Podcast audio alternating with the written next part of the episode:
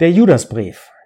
Das ist einer der kürzesten Briefe im Neuen Testament. Er spricht über das Abfallen von Christus oder wie man auch schon mal sagt, den Abfall. Ich benutze gerne das, äh, den Begriff Abfallen, weil Abfall heute natürlich vielfach was anderes bedeutet. Was meint das? Das Abfallen von Christus oder dem wahren Glauben? Judas hatte die Sorge, dass der Glaube nicht nur angegriffen würde, sondern dass der Glaube aufgegeben würde. Und er hatte nicht nur die Sorge, sondern der Herr hat ihm deutlich gemacht, dass genau das geschehen würde. Und zwar durch Leute, durch Lehre, durch falsche, böse Lehrer, die sich eingeschlichen hatten. Und er warnt und er zeigt, dass Gott richten wird, dass er die Christenheit richten wird und dass er diese falschen, bösen, gottlosen Menschen richten wird. Dazu erzählt er Beispiele, immer wieder Dreierbeispiele. Ähm, und dabei zeigt er erstens, dass es Gericht geben wird, was der Charakter dieser Menschen ist. Die nennen sich Christen, sind aber nicht wirklich von neuem geborene Christen. Und Gott wird mit Gericht über sie antworten. Er zeigt ihre Wege auf, er zeigt das Ergebnis ihrer äh, Handlungen auf, er zeigt das ganze Umfeld dieser Gottlosigkeit, dieses totalen Abfallens von Gott. Es geht dabei nicht um den Einzelnen, sondern es geht um die Christenheit insgesamt, die von Gott abfällt und dieser Belehrung folgt. Es geht also nicht um Bekehrte, die von Gott weggehen oder die innerlich erkalten oder die vom Glauben abkommen, sondern es geht darum, dass das gesamte christliche Zeugnis sich von dem christlichen Glauben, dem Wort Gottes wegwendet und es aufgibt. Es geht also um die Masse derer, mit denen wir heute zu tun haben. Wie bei den Überblicken kurz ein Wort zu dem Autor. Der Judasbrief ist geschrieben worden von Judas. Wir können davon ausgehen, dass das der Bruder von Jakobus und damit der Bruder des Herrn Jesus war. Ich nehme als ein Beispiel Matthäus 13. Es gibt auch andere Bibelverse, die von dieser Familie sprechen. In Matthäus 13, Vers 55 heißt es, ist dieser, der Herr Jesus, nicht der Sohn des Zimmermanns? Heißt nicht seine Mutter Maria und seine Brüder Jakobus und Josef und Simon und Judas? Und hier stellt er sich vor, Judas, Bruder des Jakobus. Wir wissen aus 1. Korinther 9, Vers 5, dass dieser Judas wie die Brüder des Herrn Jesus verheiratet war. Das ist aber auch so ziemlich das Einzige, was wir aus der Biografie dieses Mannes, dieses Gläubigen wissen. Er war zur Zeit des Herrn Jesus, also während der Herr Jesus hier diente, das finden wir in Johannes 7, unbekehrt und muss sich durch den Tod und die Auferstehung des Herrn Jesus bekehrt haben. In Apostelgeschichte 1 finden wir, dass die Brüder des Herrn mit den Gläubigen versammelt waren dort im Obersaal. Er hat sich also bekehrt. Der Abfassungsort ist unbekannt. Wir sehen aber, dass er manche Bilder aus der Natur benutzt, die gerade zu Palästina passen. Also ist es sehr wahrscheinlich, dass er in Israel weiter gelebt hat. Die Abfassungszeit dürfte vor dem Jahr 70 nach Christus gewesen sein. Er spricht nicht von der Zerstörung Jerusalems. Dieser Hinweis wäre eigentlich äh, notwendig, wenn diese Zerstörung schon vorhanden gewesen wäre. Man nimmt deshalb an, vielleicht so in den Jahren 66 bis 69 dass dieses, dieser Brief von ihm geschrieben worden ist. Was hat er für eine Zielgruppe? Er wendet sich an Christen, an Gläubige in Zeiten geistlich-moralischen Verfalls. Und er kündigt ihnen, ihnen eben an, dass es nicht nur einen Verfall, sondern ein regelrechtes Abfallen gibt von Gott. Wir finden viele Zitate des Alten Testamentes, deshalb können wir davon ausgehen, dass er wirklich ähm, jemand war, der sich auch in der damaligen Zeit an Gläubige aus den Juden gerichtet hat. Was ist der Zweck seines Briefes? Der Zweck seines Briefes ist die Ermutigung.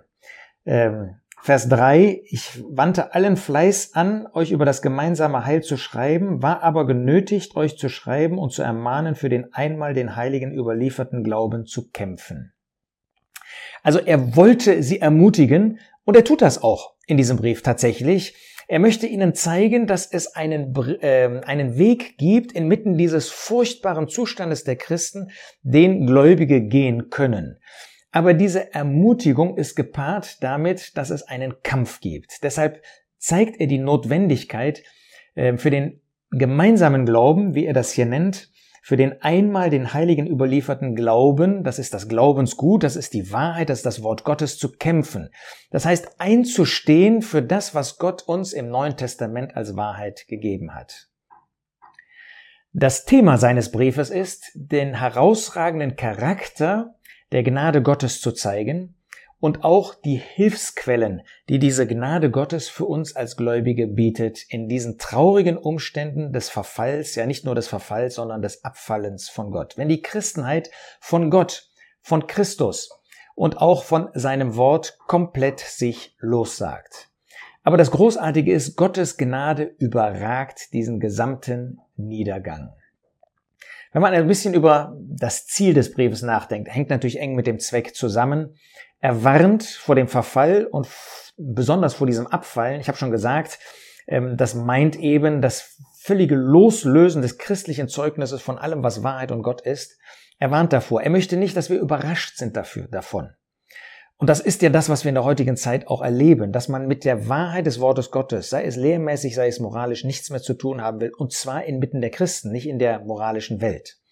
Er motiviert zu einem Leben im Bewusstsein göttlicher Hilfsquellen. Gott hat uns Hilfsquellen gegeben, sein Wort, die Gnade Gottes, den Herrn Jesus, den Heiligen Geist. Und er motiviert uns im Bewusstsein dieser Hilfsquellen unser Leben zu führen. Er möchte bei uns die Bereitschaft bewirken, dass wir zum Glaubenskampf bereit sind, dass wir nicht meinen, das Leben geht von selbst, sondern dass wir für die Wahrheit, für das Wort Gottes wirklich einstehen. Er möchte uns Kenntnis geben von dem, was im christlichen Bereich geschehen wird. Ich habe schon gesagt, er möchte nicht, dass wir überrascht sind darüber. Er möchte auch, dass wir wissen, dass Gottes Gericht kommt. Das ist etwas, was der Herr Jesus angekündigt hat und es wird so kommen. Er möchte, dass wir uns inmitten dieser Bosheit absondern von allem Bösen und dass wir uns hin absondern, heiligen zu dem Herrn Jesus. Er möchte, dass wir ein Leben führen im Kontrast zu dieser Gottlosigkeit und zu den Gottlosen. Er möchte, dass wir ein Leben in der Liebe Gottes führen. Und er möchte, dass wir das Kommen des Herrn Jesus erwarten. Das ist Barmherzigkeit letztlich, aber wir dürfen das erwarten und ein Gläubiger erwartet das auch. Zur Einteilung kurz des Briefes. In den Versen 1 und 2 haben wir den Briefkopf, könnte man das sagen. Da finden wir den Schreiber, da finden wir die Empfänger und da finden wir göttliche Hilfsquellen genannt. In dem ersten Hauptteil finden wir in den Versen 3 bis 16, das ist der längste Teil, wie wir durch Gottes Heil und durch das Glaubensgut, das Wort Gottes, bewahrt werden. Und zwar davor, gottlos zu leben, vor Gottlosigkeit und dann auch unter das Gericht zu kommen. Die Verse 17 bis 19 zeigen uns dann in den zweiten Hauptteil, wie wir vor der Gemeinschaft mit diesen Spöttern und durch die und vor der Verführung durch sie bewahrt werden, wodurch durch die Worte der Apostel, die Apostel selbst haben uns alles das aufgeschrieben, aufschreiben lassen, was nötig ist, um da bewahrt zu bleiben vor dieser falschen Gemeinschaft. Dann der dritte Hauptteil, die Verse 20 bis 23, sie zeigen uns die Liebe als die Quelle der Bewahrung und die wahre Hilfe für andere.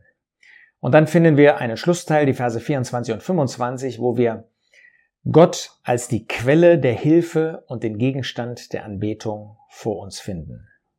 Wie immer zum Schluss noch ein paar Besonderheiten. Erstens habe ich schon darauf hingewiesen, dass es Dreierreihen gibt. Das ist ganz bemerkenswert, dass Judas immer drei Dinge zusammen nennt, drei Beispiele, drei Charakterzüge und so weiter. Eine ganze Anzahl von Dreierpunkten finden wir in diesem Brief. Zweitens, ein Beispiel dafür sind drei unbekannte Begebenheiten des Alten Testamentes, also der Zeit des Alten Testamentes, die aber im Alten Testament nicht oder jedenfalls so nicht genannt werden. Das Gericht gefallener Engel, und zwar nicht von dem Teufel und seinen Engeln, sondern einer anderen Gruppe von gefallenen Engeln. Dann den Kampf, den Michael mit dem Teufel um den Leib Moses hatte. Und drittens die Weissagung von Henoch, die wir nur hier im Judasbrief finden. Dann eine dritte Besonderheit. Es gibt etliche ähm, Ähnlichkeiten und doch Unterschiede zwischen diesem Brief und 2. Petrus 2. Damit wollen wir uns in dem nächsten Video auch kurz beschäftigen, weil das wichtig ist, einmal die Unterschiede zu erkennen. Viertens, es gibt 14 Wörter, die Judas benutzt, die ausschließlich er in diesem Brief benutzt und kein anderer Schreiber des Neuen Testaments. Und dann fünftens ist es bemerkenswert, der Brief beginnt mit Judas und der Name von Judas bedeutet Lobpreis. Und der Brief endet tatsächlich mit einem Lobpreis. So ist dieses ganze dunkle Gemälde, das wir hier vor uns haben, wird eingeschlossen in wunderbarer Weise von einem Lobpreis. Das zeigt uns, auch die furchtbaren Zustände, mit denen wir zu tun haben, müssen uns nicht irgendwie äh, resignieren lassen, müssen uns nicht traurig machen lassen in dem Sinne, dass wir verzweifeln. Nein, es gibt auch in dieser Zeit aus äh, mehr als genug Zeit und Anlass, um Gott zu loben. Und das wollen wir doch tun.